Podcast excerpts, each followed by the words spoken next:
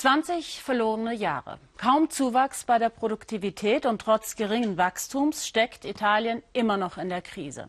Und das spielt Extremisten in die Hände. Dennoch gibt es auch Erfolgsgeschichten. Viele Familienunternehmen, besonders Norditaliens, gehören mit zu den wettbewerbsfähigsten Firmen des Kontinents. Ralf Gladitz war in der Nähe von Mantua. Wir fahren durch die Po-Ebene, kurz vor Mantua. Schlaglöcher, immer wieder leerstehende Häuser, Agrarland. Mitten in den Feldern taucht plötzlich eine riesige Fabrik auf. Das Stahlwerk der Familie Macegallia. Mit dem übergroßen Porträt des Firmenpatriarchen auf der Zentrale.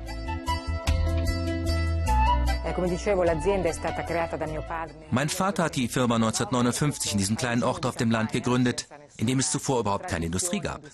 In jeder Zeit geschahen unglaubliche Geschichten. Wenn er die Maschinen in Gang setzte, ging im Ort die Lichter aus.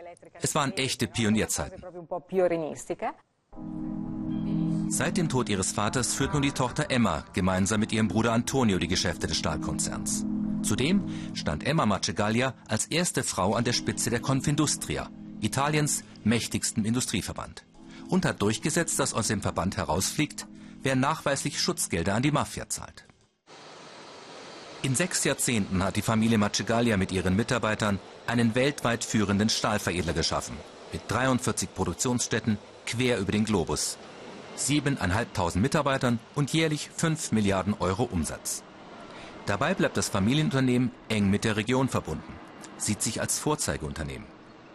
Selbst während der Wirtschaftskrise gab es keine Negativschlagzeilen. Pro Familie arbeitet wenigstens eine Person für uns. Wir haben auch Fälle, in denen die Ehefrau, der Ehemann, die Kinder und die Enkelkinder bei uns arbeiten. Wir haben einen Kindergarten gebaut. Wir haben sehr stark zum sozialen Wohlstand dieses Ortes beigetragen. Unser Unternehmen ist deshalb sehr wichtig, nicht nur für den Ort, sondern auch für die ganze Region Mantua. Im Ortskern besitzt die Familie Macegallia eine große Residenz, der Bruder wohnt hier abgekauft von einem alten Adelsgeschlecht, das jahrhundertelang die Geschicke der Region bestimmte. So wie über lange Zeit überall in Italien. Der Adel und mächtige Familiendynastien haben sich das Land aufgeteilt, den Ton angegeben, auch in den Regierungen. Nicht immer zum Wohle der Gemeinschaft. Mailand, das Handels- und Finanzzentrum Italiens. Wir treffen Sebastiano Barisoni, Wirtschaftsexperte und Vizedirektor des Senders Radio 24. Er hat viele Missstände in der öffentlichen Verwaltung angeprangert, Korruption in Politik und der Privatwirtschaft. Natürlich gibt es die großen legendären Familienunternehmen, zum Glück. Sie haben auch noch einen bedeutenden Einfluss auf das Land. Aber sicher nicht mehr wie in den 60er oder auch 80er Jahren, weil sich der italienische Kapitalismus verändert hat. Wir zählen mittlerweile gut 20.000 Unternehmen, die auf den internationalen Märkten sehr gut präsent sind. Für die ist der Weltmarkt das Maß, nicht mehr Italien.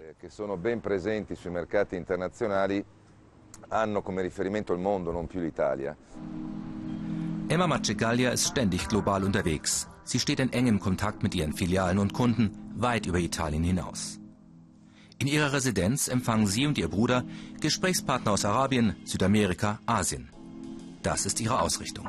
Heute ist die Verbindung der großen, starken Unternehmensgruppen, die sich im Markt bewegen, zur Politik quasi null. Wir arbeiten nicht für den Staat, nehmen keine öffentlichen Aufträge. Unsere Kunden sind ausschließlich Privatunternehmen. Die großen Industriegruppen und Unternehmerfamilien haben praktisch keine Verbindungen zur Politik.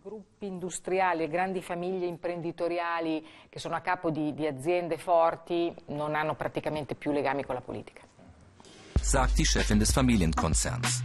Doch was sagt der Radiojournalist, dessen Blick sich täglich auf die Entwicklungen in Italiens Wirtschaft und Politik richtet? Di Focus Economia i temi di questa giornata economico-finanziaria, due temi. Wenn wir betrachten, wie sich die politische Klasse Italien zusammensetzt, dann gibt es da natürlich Personen, die aus dem römischen Großbürgertum oder aus dem in Mailand kommen. Aber der große Teil des politischen Führungspersonals kommt aus recht normalen Verhältnissen. Das gilt sowohl für Mitte links wie auch für Mitte rechts. Das gilt für die Demokraten von Renzi wie für die Lega von Salvini. Normale Verhältnisse? Was ist mit diesen schillernden Figuren in Italiens Politik? Mit Regierungschefs vom Schlage eines Berlusconi? Berlusconi ist von selbst Berlusconi geworden. Eine Familie Berlusconi ist keine wichtige Familie in diesem Land. Sie ist eine unbekannte Familie. Wenn wir also über einflussreiche Familien reden, die zum Aufstieg eines Politikers beigetragen haben, dann kann ich da momentan keine nennen.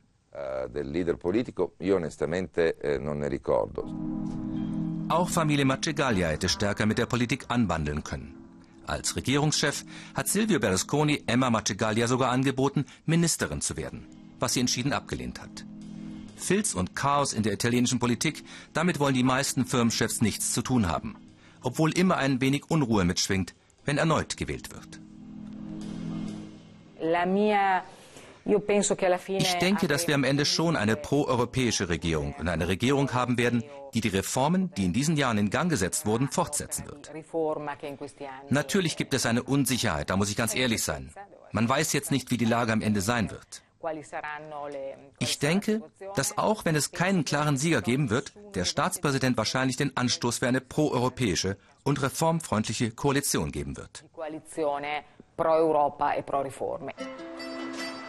Die Bewunderung für den Firmenpatriarchen Steno Macegaglia scheint ungebrochen in der Gegend um Mantua. Hier beeinflusst das Familienunternehmen nach wie vor die Entwicklung der Region. Die Politik in Rom dagegen hat für viele traditionelle Großunternehmer an Anziehungskraft verloren.